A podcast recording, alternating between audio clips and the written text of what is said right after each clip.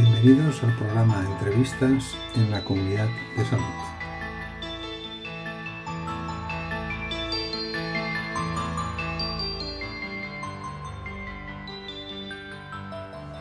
Hoy tenemos con nosotros a Teresa Bersit, licenciada en física y experta en física cuántica.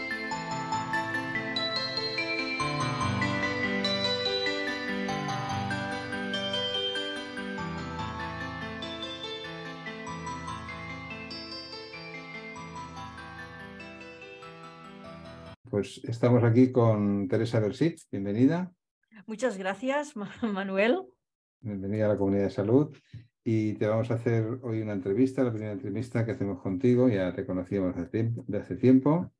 Eh, eres licenciada en física, experta en física cuántica, escritora de libros y bueno, me gustaría que un poco te presentaras a nivel profesional de a qué te dedicas, qué haces, eh, sí, ah, gracias Manuel. Pues bueno, ah, primero de todo, soy, yo diría, si tuviera que dar una definición, ¿no? Es que soy una apasionada de, mi trabajo, en especial pues todo lo que tenga que ver con el mundo cuántico, con la realidad cuántica y sus profundas implicaciones. Ah, mi aventura empezó, yo digo aventura, porque es un largo camino de investigación empezó ya a finales de, pues menos del siglo pasado, ¿no? A finales de los años 90, en que acabé los estudios de física y luego me especialicé en física teórica, en todo lo que representa el estudio del universo, los enigmas del universo, porque hay muchísimos enigmas todavía hoy en día. Y luego poco a poco ah, fui trazando puentes entre lo que sería el mundo de la conciencia, el mundo energético, porque yo veía que estos dos mundos aparentemente opuestos, pues son parte de una unidad, ¿no? Es decir, que todo el mundo energético se explica evidentemente por los avances pues, de la física cuántica y otros campos relacionados, como podría ser ah, la cosmología, la relatividad, incluso campos ¿no? Ah, que también están relacionados como la biología, como la psicología, incluso la filosofía, ¿no? Porque bueno, yo también me preguntaba ah, por aquellos años, ¿no? Cuando uno es más joven, por aquellos años se pregunta, pues, ¿qué es la vida, no? ¿Por qué estoy aquí? Ah, ¿Qué hago en este planeta? bueno, ¿quién soy, no? Y yo creo que también la física cuántica es, es una vía Ah, de autoconocimiento total, es decir, para saber exactamente cómo estamos constituidos, no solo a, nivel atómico, no solo a nivel subatómico, sino también pues a, todo lo que engloba la parte más holística ¿no? del ser humano, lo que sería pues la, la mente, lo que serían los sentimientos, las emociones, las percepciones, incluso la parte espiritual. Porque, bueno, yo siempre lo digo en mis cursos, en mis formaciones, que ah, la física cuántica, de hecho, tampoco no explica nada muy nuevo, sino que recupera la sabiduría ancestral, ¿no? De, pues, de muchas culturas en el planeta, como podría ser pues, la cultura pues la cultura asiática, las culturas orientales, las y otras civilizaciones, por ejemplo, ¿no? que, que pasaron por el planeta, por ejemplo, pues la egipcia, de la cual soy una fan total. Y, bueno, todo este camino me lleva pues actualmente, ¿no? A, organizar charlas, formaciones, cursos, pues de física cuántica en relación pues con, lo que he dicho, ¿no? Con el, con el fenómeno de la conciencia, con las terapias energéticas, Manuel, que todo lo que habláis vosotros, ¿no? Y realmente es todo el mundo energético, ¿no? El mundo energético, explicarlo desde los mecanismos de, la física cuántica. Y la física cuántica es muy amplia, es decir, esto ya no lo veremos un poquito en esta charla, pero, pero sí, ah, da mucho de sí. Y, nada, que a mí me apasiona pues la docencia, me apasiona la investigación, siempre estoy investigando, siempre estoy leyendo, y, nada, y también escribir, ¿no? Que, que bueno, ah, me encanta escribir aquello que, que siento, aquello que pienso, aquello que voy investigando y siempre, eso es importante, desde un punto de vista interdisciplinar, ¿no? Desde un punto de vista, pues, de trazar puentes a estas otras eh, sabidurías holísticas que podríamos denominarlo de forma, pues, de forma más global. Muy bien, mucha, mucha tela. no, no. Como, el universo, es un campo infinito. ¿eh? Si te parece, vamos para concretar, para mucha gente sí, sí, que genéricamente pues decimos física, vale, la física, bueno, pero descríbenos un poco a, grandes rasgos, sobre todo, no, profundicemos en este tema, ¿qué es la física, ¿no? Sí, ah, bueno, la física lo que explica es el funcionamiento del universo, cómo funciona todo lo que es a, a nivel de materia, pero también a nivel de energía. Y dentro de la física, quizás pues las partes ¿no? que más conocemos o lo que más se divulga en el tema pues, de, de la física es la, la, mecánica celeste, la mecánica newtoniana, que es la que nos enseñan de chiquitos, ¿no? Cuando somos pequeños nos enseñan las leyes de Newton y cómo se mueve el universo y cómo se mueven los objetos y cómo se mueve toda la materia. Pero ahí, ahí está el punto de conexión importante con lo que sería pues la física cuántica, ¿no? La física cuántica es como la física, pero la física que ah, sucede o que tiene lugar en el mundo atómico subatómico. Claro que nos podemos preguntar, y, siempre lo comento en los cursos, uh, porque esta física es como una rama muy elitista, ¿no? Es como lo que sucede en el átomo, pues que ¿Qué, tiene de aplicaciones en la vida diaria? Pues ah, fíjate que ah, gracias a la física cuántica tenemos un montón de aplicaciones hoy en día. La misma informática, ¿no? Lo que es toda la tecnología láser, lo que son pues a los aceleradores de partículas, los condensados de Bose-Einstein, bueno, la fotoelectricidad, ¿no? Los paneles solares que, que hoy en día está muy de moda, no esto de captar la energía solar con las placas, etcétera, ¿no? Hay un largo etcétera de aplicaciones eh, dentro pues, de, de, lo que sería la física cuántica y luego todas sus eh, implicaciones que si, quiere, si quieres ya iremos disgregando a todas las aplicaciones pues en el mundo de pues de las terapias no de las terapias vibracionales o incluso en cuestiones de psicología o cuestiones filosóficas Luego. ¿Me ah, permites una cosita? Eh, por, el tema que has dicho, ordenadores, ¿no? Sí. Y estoy con temas de informática. Eh, ¿Hay una descripción ya definida, clara, de lo, lo, que es un ordenador cuántico? Sí, mira, ah, te contesto. bueno, un ordenador cuántico, en lugar de funcionar con bits, funciona con qubits, que son bits cuánticos. Y eh, estos tienen la potestad de, mm, de poder estar en combinaciones, pero en múltiples combinaciones al mismo tiempo. Esto lo distingue de un ordenador convencional. Entonces, lo que se hace es que a través de los bits que se generan pues a partir de ciertos estados atómicos o moleculares, se generan estos bits en múltiples combinaciones, suceden a todas las combinaciones simultáneamente y esto lo que hace que un ordenador cuántico sea mucho más eficiente, millones de veces más eficiente que un ordenador de los ordenadores convencionales, pues más modernos incluso.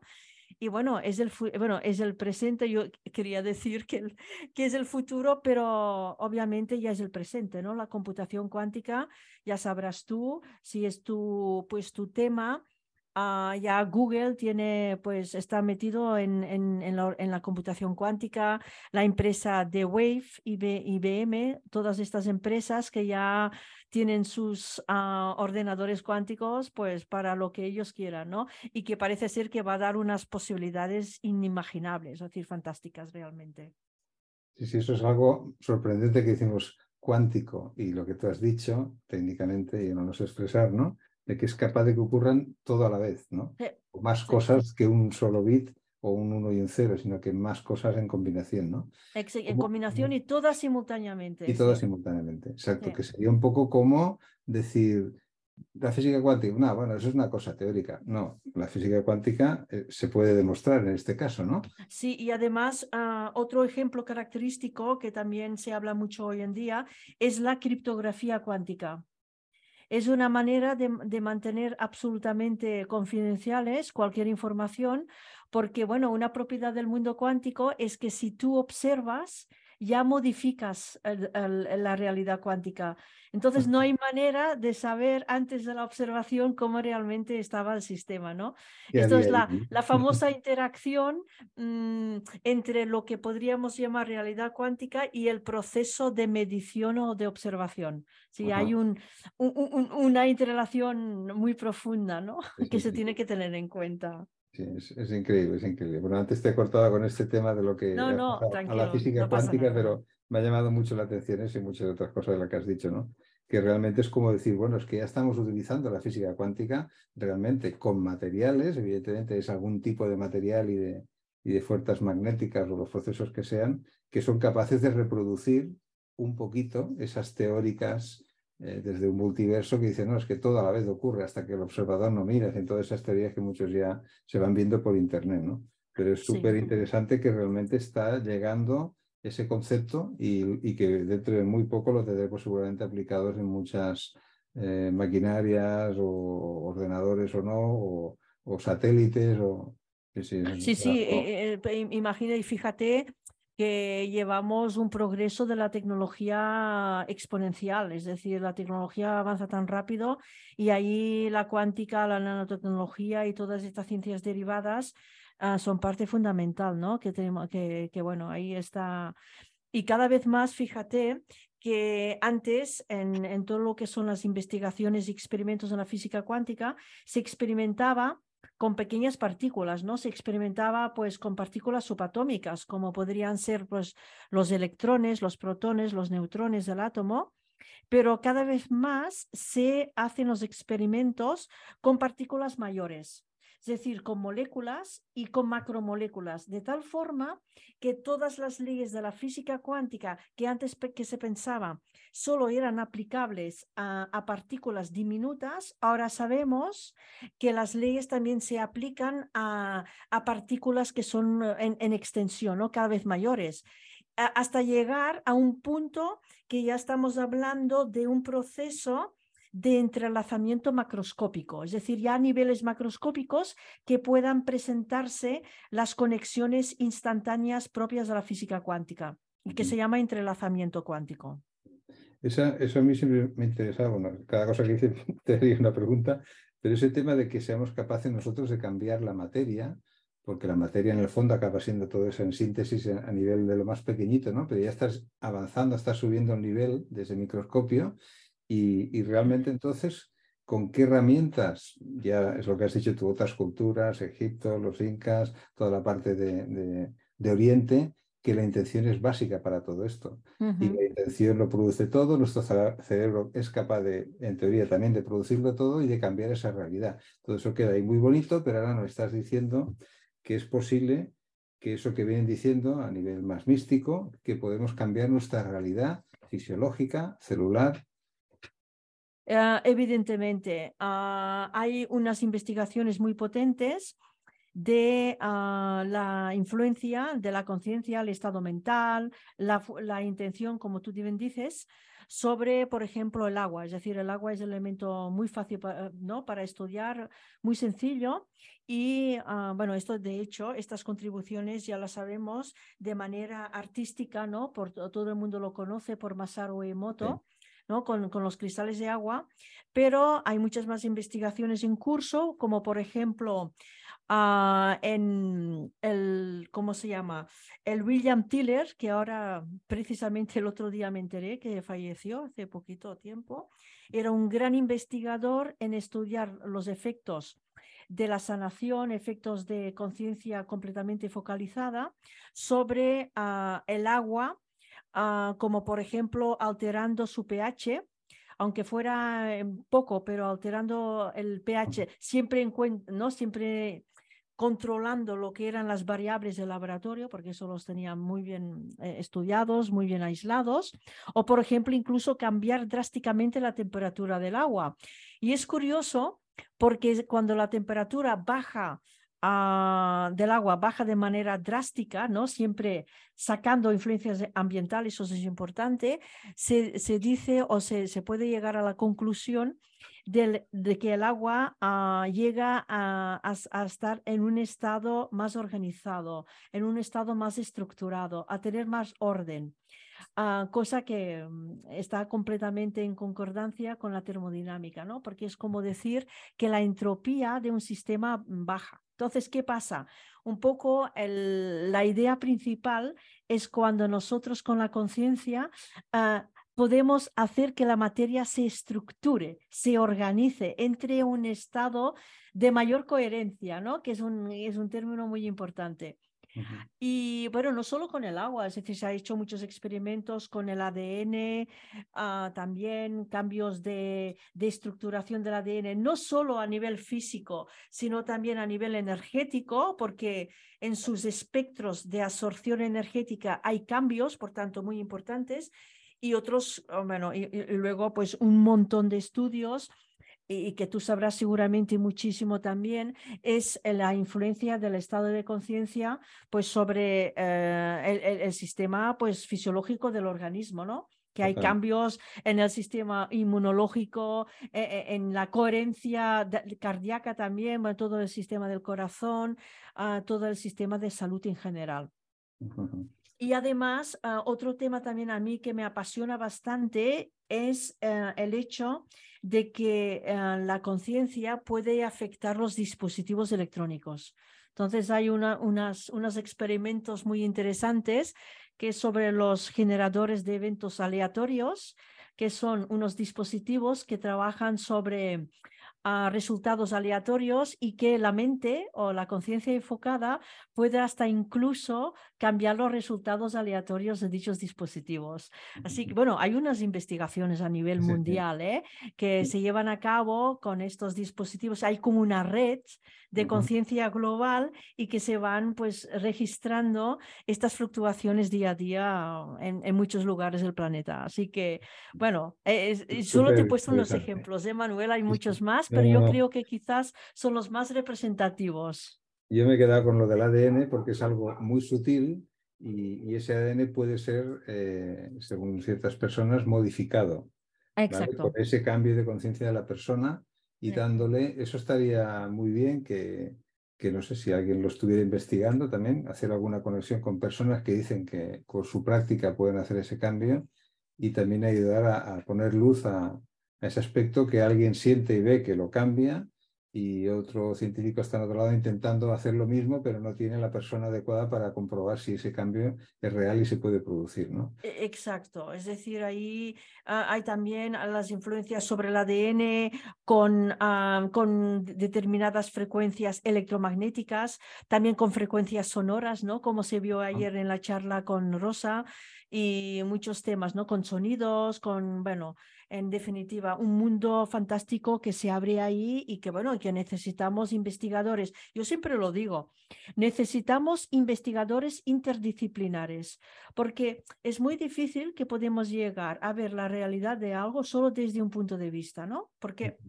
bueno, es que la ciencia es esto, que ah, está tan, tan especializada hoy, hoy en día que es muy difícil llegar a una visión holística y global de todo. Y por eso yo siempre animo a crear equipos interdisciplinares de muchas, de muchas especializaciones y campos diferentes para poder explicar pues con mayor ah, realismo, ¿no? Con mayor apertura de mente también, pues un fenómeno relacionado con el ser humano o, con la vida en general. Luego, el, el, tema de la energía como tal, todo, más, todo el mundo más o menos la conoce, aunque no todo el mundo la siente, ¿no? Eh, pero hay muchas maneras de sentir la energía o la vibración o el magnetismo propio nuestro, ¿no? Todo es cuestión de práctica. La energía y la información, eso es algo de lo que cada vez más me acaba de, gente que me explica cosas, entonces digo, vale, ahora tiene sentido esto, ¿no? Antes has dicho todo este tema de experimentos y tal, y Jacobo Greenberg, supongo que lo debes conocer también, que tuvo todo un trabajo de investigación con la sintergética, que, estaba con el, tema de comunicación neuronal entre máquinas, por eso que tú has dicho, ¿no? De ser capaz de, modificar a un, a un cerebro mecánico que sería pues, un ordenador, ¿no? Exacto. Y que hacía sus experimentos, ¿no? Y tú me dices ya también que sí, que eso es algo que se está trabajando. Pero la energía y la información, o sea, cuando a nivel física la energía existe absolutamente en todas partes del universo y estamos bañados completamente por la energía que emanan pues nebulosas, galaxias, incluso todo este mundo tan apasionante que es la energía oscura, porque no saben cómo determinarlo, creen que está porque algo ocupa ese espacio, ¿no? ¿Podrías hablarnos un poquito de esto y sobre todo?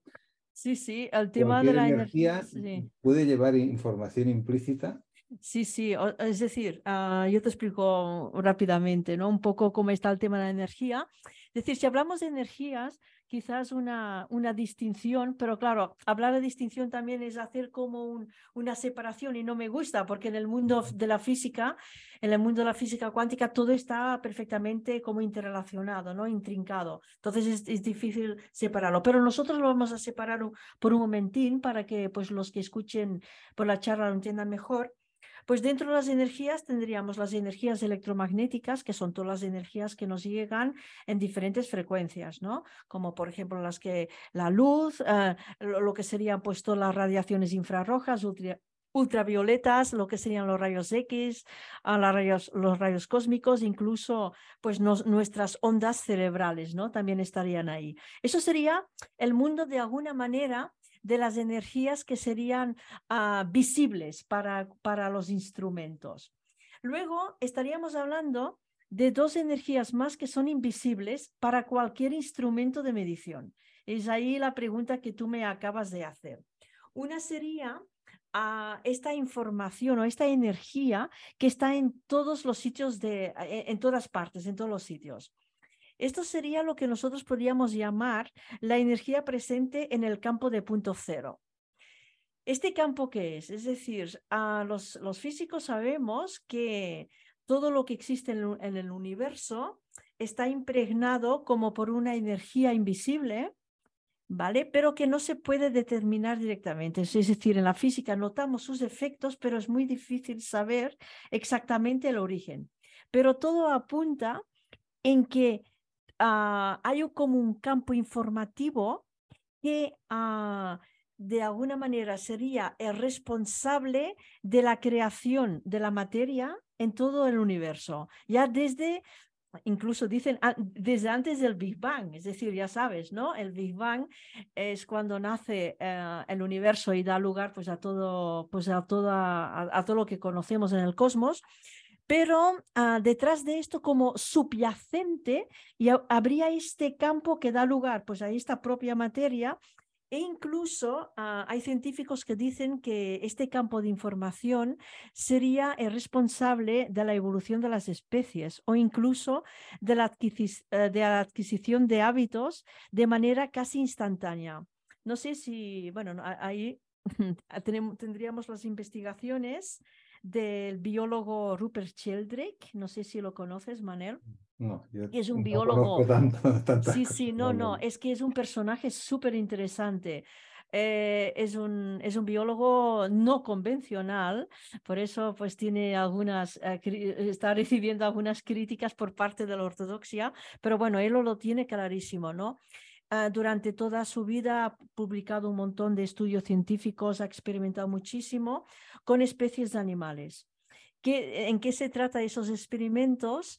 Que, por ejemplo, cuando le enseñamos a una especie un hábito o una, pues un hábito determinado, un comportamiento, ah, está demostrado que otros individuos de la misma especie ah, situados en otros lugares del planeta aprenden el mismo comportamiento mil veces o un millón de veces más rápido. No sé si tú esto lo habías oído decir. Este señor... en, ese, punto no, yo lo he oído decir que siempre que alguien que está intentando algo en una parte eh, del mundo, en la otra también hay alguien que está. Exacto. Entonces, ah, él explica que podría ser que el responsable de esta transmisión de información instantánea, el responsable podría ser este campo informativo del campo de punto cero y muchas cosas más. Ahí entraríamos en este banco de información según otras sabidurías. Este propio campo recibiría otros nombres, como por ejemplo el campo acásico, como por ejemplo el nivel implicado de David Bohm, por ejemplo, pues todo lo que sería este banco, ¿no? Que va como almacenando toda experiencia y todo lo que va sucediendo en este universo desde los inicios, ¿no? Desde los propios inicios. Y luego, esto sería otra parte, ¿no? De este, de este fenómeno energético global que podríamos llamar. Y luego hay esta incógnita que tú me planteas dentro de la ciencia cosmológica, es la existencia de la energía invisible. ¿Qué pasa? que hace un par de décadas estamos viendo que el universo se va expandiendo cada vez más deprisa y ah, parece ser que responsable es como una especie de fuerza antigravitatoria que va alejando las galaxias cada vez más, uh, pues más deprisa. Los científicos ah, pues argumentan o pensamos que responsable es una especie también de energía invisible. No conocemos la naturaleza, Einstein ah, incluyó en sus ecuaciones de la relatividad general este término llamado constante cosmológica, que sería como esa esencia energética que todavía ah, no conocemos, pero que sería obviamente la responsable de este comportamiento del universo. Piensa una cosa, que del universo solo conocemos el 96 eh, solo, perdona, lo digo al revés. Desconocemos, desconocemos casi el 96% del universo. Desconocemos, así que no conocemos apenas nada de lo que sería el universo. Mm, no solo sería la energía esta invisible, sino también la materia oscura, que es un enigma para la cosmología. Y, bueno, y ahí estamos mirando a ver si ah, sabemos un poquito más respecto a ello. Y que yo comento pues eh, en mi libro nuevo, ¿no? En lo de, lo de los enigmas de, de, la cosmología. Muy, muy interesante. Este campo, campo neuronal es el que más me, cuando me lo comentaron así, tal como lo, lo has dicho tú, ¿no? Esa, esa, base de datos de información que se intercambia en una misma especie. En ese caso, los animales puede ser eso y las personas también. Exacto. Pero yo rápidamente pensé, bueno, esto me lo puede explicar todo, ¿no? Porque una persona que tiene un, presentimiento, que siempre tiene presentimientos y siempre ocurre lo que tiene presentimiento, el presentimiento que está pensando, o que se acerca a alguien y no sabe por qué, pero le vienen imágenes de esa persona, o que aunque hablemos palabras que a lo mejor hay gente que le gusta, otras no, un medium, ¿no? ¿Por qué puede existir una persona que no te conoce de nada y extraer una información de tus antepasados que tú a lo mejor tampoco los viviste, no los conociste? O sea, es que da mucha explicación a, cómo está construido este universo y, y este, quiénes somos, qué hacemos y dónde vamos y en qué mundo estamos eh, creados. Evidentemente, evidentemente. ahora entiendo porque si a mí me viene un pensamiento o una imagen que es tuya, como tú has dicho, hay, las neuronas como si estuvieran conectadas en ese campo neuronal continuo, si no, no tiene sentido que me venga una imagen que tú estás pensando, ¿no? Por eso estas pruebas de, de hacer eh, intentos de cambiar una información a distancia sobre una máquina, ¿no? Eso ya se sabe que tiene, tienes esas frecuencias neuronales, pero que ahora vamos más allá, ¿no? Realmente, si intercambiamos información a distancia entre un cerebro y otro, viene de algún sitio. Dices, no, viene de mi propio cerebro, vale, de acuerdo, eso es demostrable. Pero, ¿y la información de un antepasado? ¿De dónde estiras tú esa información? De algún sitio viene seguro. Eh, nada, por lo tanto tiene que existir eso que tú me estás planteando, ¿no? Eh, evidentemente, y ahí es lo que tú dices, las intuiciones, es decir, las intuiciones, es, ¿sabes lo que es una intuición? Es simplemente entrar en resonancia con la información cósmica. Entonces tú, dependiendo el estado de resonancia en que estés, puedes, eh, es que tú puedes, uno puede captar toda la información que quiera, porque solo es entrar en la, yo diría, ¿no? Quizás la manera de, decirlo correctamente sería entrar en la banda de frecuencias correcta. Estamos hablando de frecuencias siempre. Es que estamos hablando de frecuencias totalmente, porque es esto. Ah, y, te llega la información directa de manera instantánea. Ah, pues es que de ahí hay un montón de ejemplos entre entre los, eh, entre los gemelos, ¿no? Los gemelos es, es, un estudio típico, que cuando uno siente algo, el otro también. Entonces, ¿cómo, cómo pasa, ¿no? Esta información, o, no sé, entre, se han hecho muchos experimentos con personas separadas por muchos kilómetros y haciendo experimentos se ven que entre sus emisiones cerebrales hay como una conexión directa, ¿no? Instantánea. Dice, bueno, ¿cómo es posible, no? ¿Cómo es, es posible esta transmisión de información? Incluso este campo también podría explicar las famosas sincronicidades. ¿Cómo se explica una sincronicidad? ¿No? Es como, e, es como una sincronicidad, es como una señal o un índice de que, de que todo está conectado mediante esta red de interconexión energética y que no, ahí no rige tampoco la ley de causa-efecto, porque como que la información es instantánea, es como esta red, ¿no? Que, que, lo, que, lo, une, que lo une todo. Y que yo le diría es como una especie de red de telaraña ¿no? A nivel simbólico, a, nivel metafórico, que cuando tú tocas una pequeña parte, pues todas las partes de la red se mueven al unísono, en, en sincronicidad. Y es, bueno, es fantástico. Eso realmente cuadra luego con todas estas eh, filosofías ya muy antiguas, que es lo que tú decías, ¿no? De otras civilizaciones incluso, que, explicaban así esa sincronicidad o esa conexión o que todos somos uno, que todos estamos conectados, ¿no? Que se dice así muy fácil la frase, pero ah, me lo demuestras a nivel más científico, es todo esto que tú estás comentando, ¿no? Estas conexiones que tienen que existir, los gemelos es una prueba clarísima, y ahí me ha venido la palabra tiempo y espacio, que es, dice, ahí no hay ni tiempo ni espacio, porque claro. Claro, claro. Es que de hecho, la física, una de las grandes aportaciones de la física cuántica es que el tiempo y el espacio no se trasciende el, tiempo y el espacio. Y esto se palpa por todos los cuatro principios de la física cuántica. Los cuatro principios están basados en esta, en, trascender ¿no? estos límites espaciotemporales. Y, y evidentemente esto mm, confluye totalmente con todas las aportaciones que tú dices de las sabidurías orientales, ¿no? que hace un montón de, de años nos explicaban, y, bueno, hace miles de años ya nos decían que todo, eh, eh, que, todo está pues, conectado en, una, en una unidad. Entonces, podríamos decir que hay como o dos realidades, o dos físicas, o dos ciencias, o es que una es una dimensión y otra es otra dimensión? Ah, sí, sí.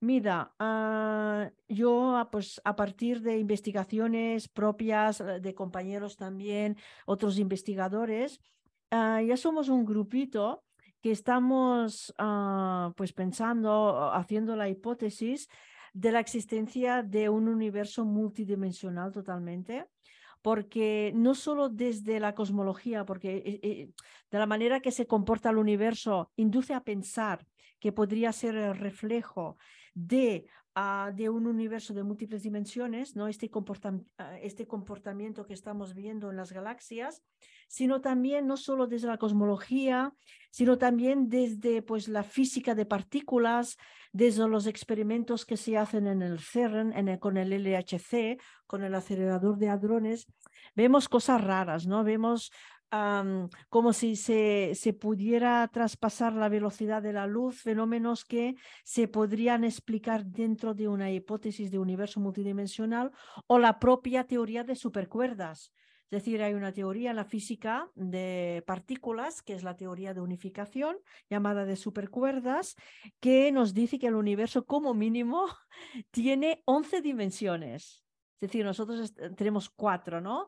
Cuatro dimensiones observables, que serían las tres de espacio, que sería una temporal, y luego habrían siete dimensiones de espacio por ahí invisibles, pero que tendrían una importancia capital ¿no? en el comportamiento del universo. Y luego otra cosa que no te he dicho, también desde, ah, desde la cosmología sabemos de la existencia de los agujeros negros. Y, quizás estos agujeros negros son portales hacia otras regiones de nuestro propio universo o incluso podrían ser portales hacia otros universos. Entonces, de este modo, hay científicos que en lugar de hablar del universo, hablan del meta, bueno, no del metaverso, del multiverso, perdona, que me estaba liando con el metaverso. Nada de metaverso, es el multiverso.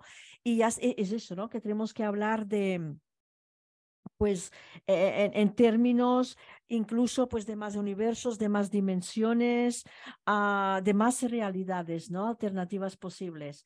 Bueno, y esto cambia totalmente, creo, Manel, que esto cambia totalmente la visión que tenemos de, de, quiénes somos, qué hacemos aquí. El universo es mucho mayor de lo que pensamos o que no podamos imaginar y, bueno, y da pie a un montón de posibilidades a, a la hora de explicar muchos fenómenos también dentro de lo que podríamos llamar la psicología transpersonal, ¿no?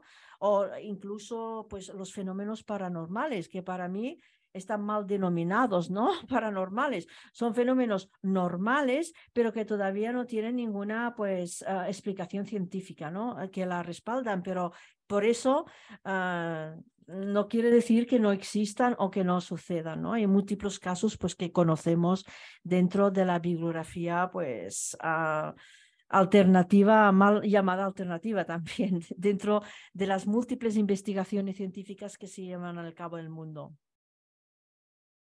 Apasionante. De cada cosita haríamos aquí una gran charla, pero a mí sí, sí, da mucho.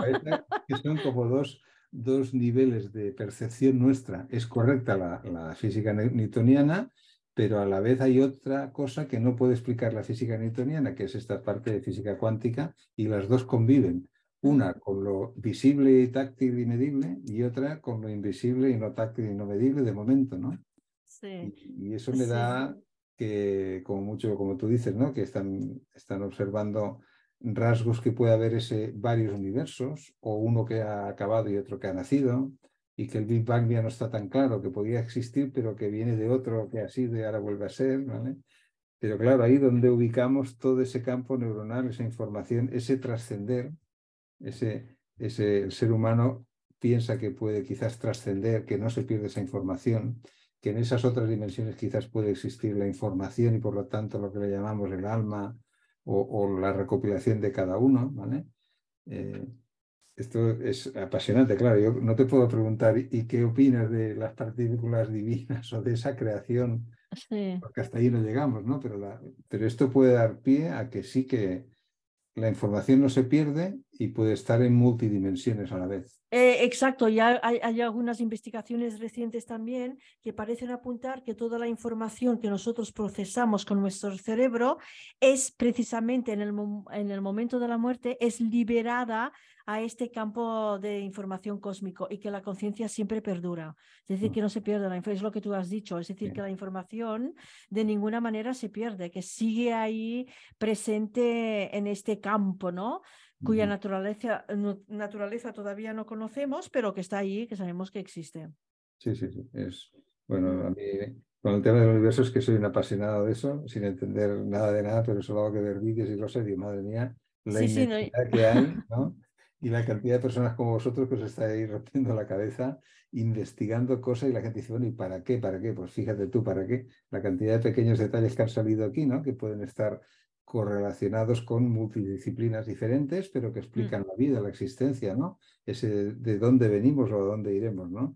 Y eso me da mucha certeza de que sí que no puede ser que un pensamiento esté trasladándose ya al mismo instante en la otra parte del planeta y aquí, y que allí no hay tiempo ni espacio. Por lo tanto, si eso es, todas estas posibilidades seguro que nacen. Eh, claro, y entonces eh, me, haces pensar en, también en lo que todo serían las sanaciones a distancia, por ejemplo una sanación a distancia es perfectamente eficiente como cualquier sanación in situ, ¿no? Entonces da lugar a un montón de posibilidades, incluso pues a, hacer ah, rituales de sanación o de meditación para pues aportar una, una, coherencia o una sanación pues a una situación que se necesita curar o se necesita ahí una atención determinada. Por lo tanto, da una un, un, mundo de posibilidades fantásticas. Sí, sí, sí. Ahora iba a ese tema que es un poco relacionado con tu libro, el tema de la coherencia, ¿no?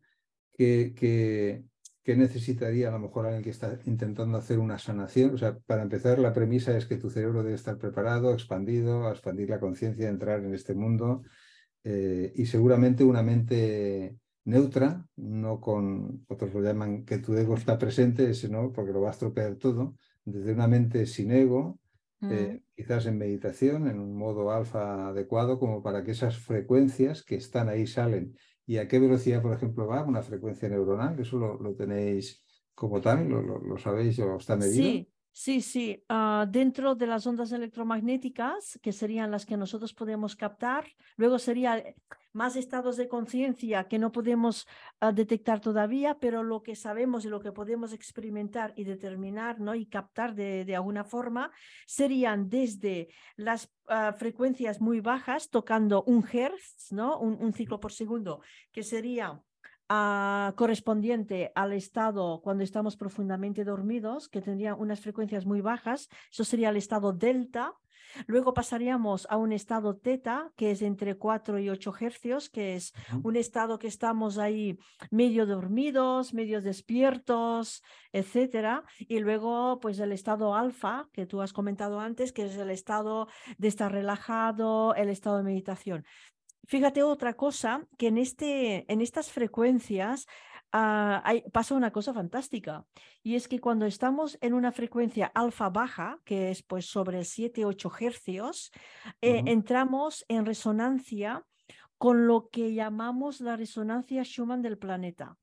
Es decir, hay como un- una vibración asociada ah, entre la superficie y entre la ionosfera terrestre, que es lo, bueno, lo que se llama científicamente la resonancia Schumann, y es esta- eh, son unas ondas que se generan ahí y que podríamos llamar que es el palpitar, ¿no? El pálpito de lo que sería nuestro planeta, pues entramos en resonancia con este, con este palpitar del planeta, ¿no? Con esta, con esta frecuencia en el estado alfa. Y bueno, esto nos permite pues entrar en contacto con, con más o más profundamente con lo que es el planeta Tierra, con la naturaleza. Y yo lo comento en mi libro. Es decir, yo apunto ahí que es súper importante entrar en comunión con la naturaleza para estar muy conectados a la madre tierra, ¿no? Porque es, am, es regenerador, es, es sanación, es energético, te, te- te- aumenta, ¿no? El flujo de la energía vital, ah, pues te, te- afecta al estado anímico, etcétera, etcétera. Todo esto es súper importante. Iba yo a eso, a la coherencia que deberíamos tener en ese momento para que esa persona, si está haciendo un intento de sanación con alguien, primero en relación con la Tierra, con esas frecuencias que ya son naturales, ponernos como de acuerdo que viajas a través de esas frecuencias sin tiempo ni distancia, ¿no? Eh, el cerebro tiene esa capacidad de emitir esas cosas, pero ¿qué capacidad puede llegar a tener si somos capaces de cambiar la estructura, por lo menos energética, no fisiológica en ese momento, porque la célula tiene su proceso de vida y muerte, ¿no? Y sobre todo la información que hay en esas células, ¿no? O Mm. sea, eh, es, eh, no sé, es que a mí entonces me cuadra todo. O sea, tenemos un- una capacidad mental y neuronal que en coherencia, por eso quisiera que hablaras de esa, ¿qué es esa coherencia a la hora de que alguien, un sanador o alguien, está conectando contigo y conectando con esas vibraciones tuyas, incluso visualizándolo? Explícanos un poquito esa coherencia Sí, es decir, la coherencia ah, sería así a nivel físico, ¿no? Para que entiendas un poco, es cuando hay una, mm, o alguna manera, podríamos llamar, un comportamiento colectivo, un- una sinergia colectiva entre las diferentes partes. Entonces, ah, cuando uno está en coherencia, es cuando fluye, podríamos decir, sin obstáculos, sin frenos, lo que es la información y la energía. Esto es básico, es decir, no hay un bloqueo energético. Cuando uno está en coherencia, ahí entra un comportamiento cuántico que es precisamente el componente vibratorio, que es el que permite estas conexiones instantáneas, porque fíjate, desde la, desde la física newtoniana no se habla de coherencia cuántica, claro, es, es completamente diferente, es otro punto, ¿no? Entonces, en coherencia cuántica llegamos a ver esta interconexión instantánea a nivel vibracional. Y es cuando todas las partículas de alguna manera son capaces de oscilar al mismo tiempo. Y esto mm, le permite al organismo ah, conectarse ¿no? con cada parte. Es decir, si por ejemplo ah, a mí me pasa algo eh, en el dedo de la mano, pues todo esto tiene una repercusión instantánea sobre cada parte del organismo. Fíjate también, cuando yo hablo de coherencia, hablo de holografía, hablo de principio Holograma. holográfico. ¿Qué es? ¿Qué es? Que precisamente cada parte del sistema contiene la información de la totalidad. Y esto, este principio holográfico solo tiene lugar cuando estamos en un estado de coherencia. Entonces, esto en, lo, lo, trato ampliamente en lo que serían todas las investigaciones que se están llevando eh, a cabo en la disciplina de la biología cuántica. Entonces, la biología cuántica está rompiendo de alguna forma con algunas premisas básicas de la biología clásica, porque ahí vemos que las partículas, en lugar de comportarse como tales, se comportan como vibraciones, como ondas, y esto les da una posibilidad fantástica a la hora de, ah, de transmitir la información a lo largo pues, del cuerpo, ¿no? Es decir, no solo hemos de hablar en términos de, pues de transmisiones eh, eh, neuronales, de partículas, de hormonas, de moléculas, sino que también hemos de pensar que la información ah, puede pasar de un lugar a otro mediante un proceso llamado resonancia electromagnética. Y este proceso está anclado a la velocidad de la luz. Así, imagínate, ¿no? Es decir, una velocidad de la luz excede muchísimas, mm, eh, eh, muchos órdenes de magnitud lo que podría ser una transmisión molecular. Ahí es, bueno, hay unas investigaciones en marcha fantásticas. Ah, que cambian la manera de, pues de, ver cómo es el metabolismo, no solo en el ser humano, sino en todos, todos los reinos pues, de la vida, ¿no? El reino vegetal, el reino animal.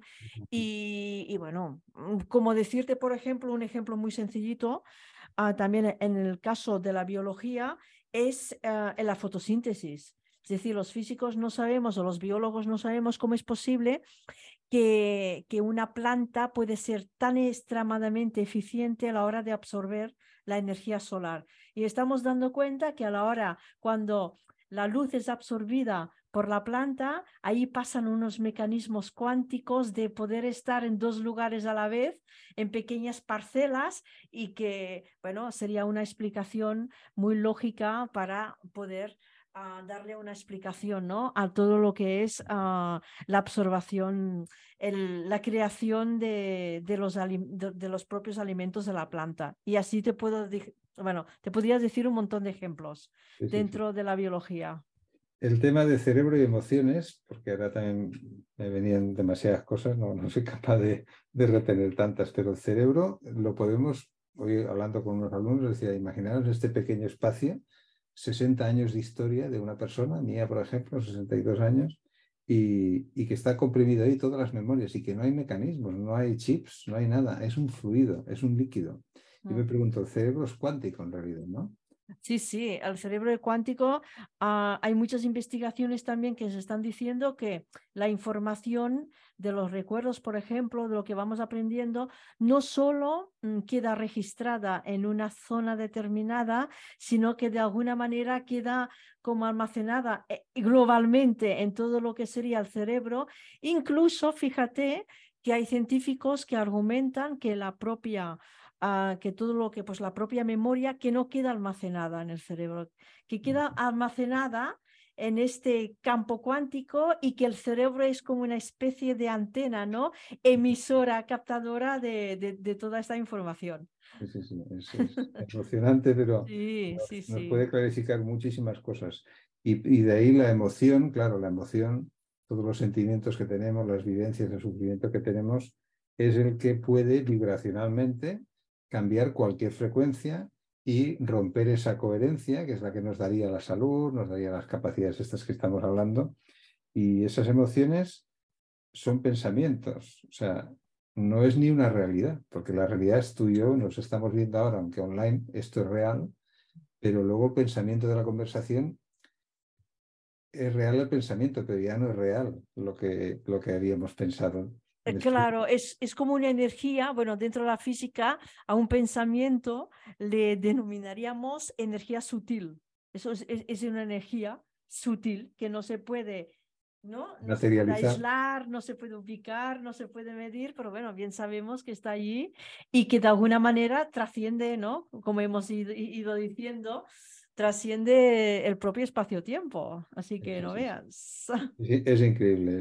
y un cerebro con tan poquito consumo de, de, amperajes que tiene y cualquier máquina si lo quisiera reproducir debería ser bueno, un potencial tremendo de, de, eléctrico como para alimentar la potencia de todas las memorias. El cerebro en un PIS te monta toda la película y sin ningún esfuerzo, ¿no? Por lo tanto...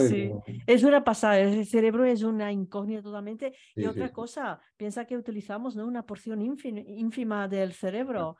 Ah, seguramente llegaremos a tener más capacidades a la hora que seamos, uh, tengamos esta capacidad de aprovechar a una mayor parte ¿no? del cerebro. Así que pues nada, emocionante y de cada cosita podríamos haber extendido, pero esto nos da... Sí, sí, estoy segura porque hay muchas cosas que, de las cuales podría hablar y es esto, ¿no? Es, para mí es fantástico este mundo de investigación interdisciplinar porque creo que la humanidad tiene que ir hacia aquí y tender puentes ah, no solo entre diferentes disciplinas, sino integrar profundamente lo que sería la espiritualidad.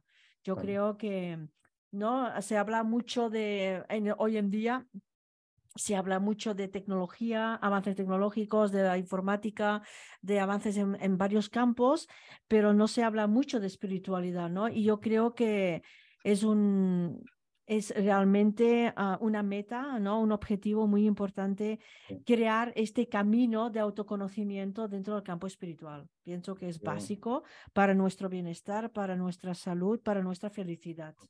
Sí, sí, lo veo también súper, súper importante y te tomo la palabra en seguir removiendo las conciencias con estos conocimientos, porque eh, creencia no es espiritualidad, eh, creo yo. ¿eh?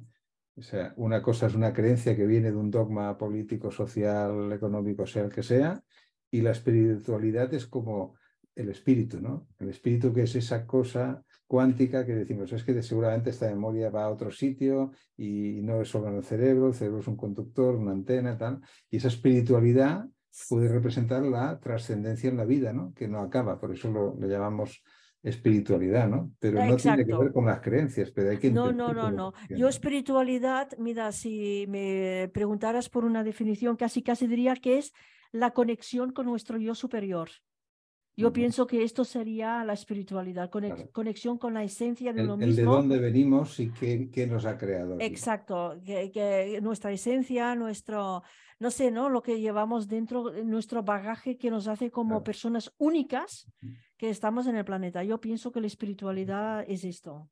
más allá de... Con, con todo lo que nos has explicado, yo creo que hay suficientes argumentos prácticamente científicos como para decir que tiene esa, esas estructuras, esos niveles, este tema multidimensional o esos tipos de hasta siete energías que tú comentabas antes, ¿no? Siete planos diferentes, ¿no?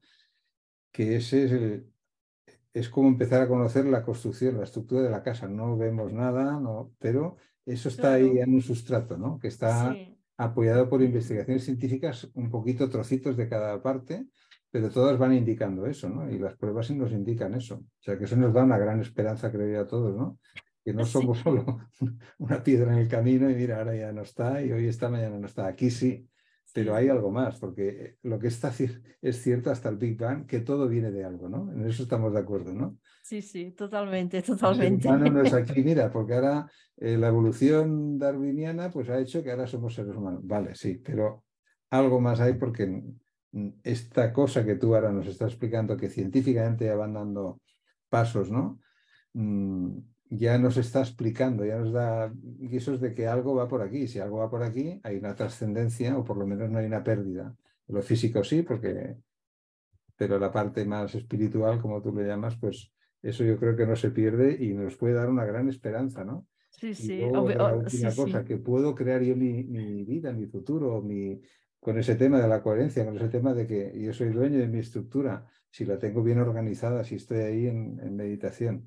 Eso también nos da esperanza que la medicina no solo es la parte más científica, hospitales y médico como tal, sino que hay una parte que ya funciona autónomamente y que eso nos da a nosotros la posibilidad de incidir con nuestra intención en que hay cosas que pueden mejorarse. ¿no? Exacto. el campo del ADN a mí me encantaría mucho conectar con, que tú seguramente tienes gente que, que hace algunos, algunas experiencias con personas que realmente están, no lo pueden demostrar, pero ven que se está cambiando. ¿no? Exacto, sí, sí. Eh, un campo muy revelador y muy interesante. Muy bien. Pues nada, eh, que sepan los que escuchen que ha creado este libro, el último libro, porque tiene más libros, ¿no? La coherencia cuántica y vida, ¿vale? También lo tenemos en la comunidad, lo podéis encontrar si ponéis ese título de Teresa Bersit.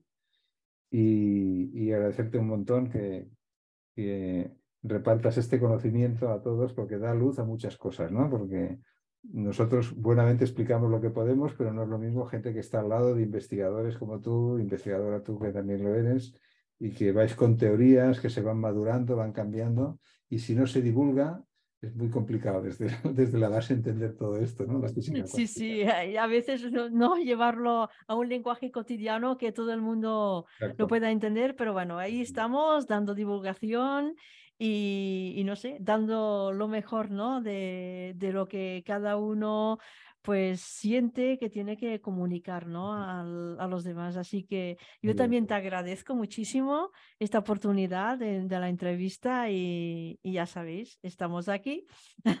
Pues así quedamos y seguro que repetiremos y yo creo que le interesa mucho a, a las personas y en lo que podamos colaborar nosotros contigo y tú con nosotros pues a divulgar todo lo que tú quieras. Muchas, gracias, gracias, Manel. A ti.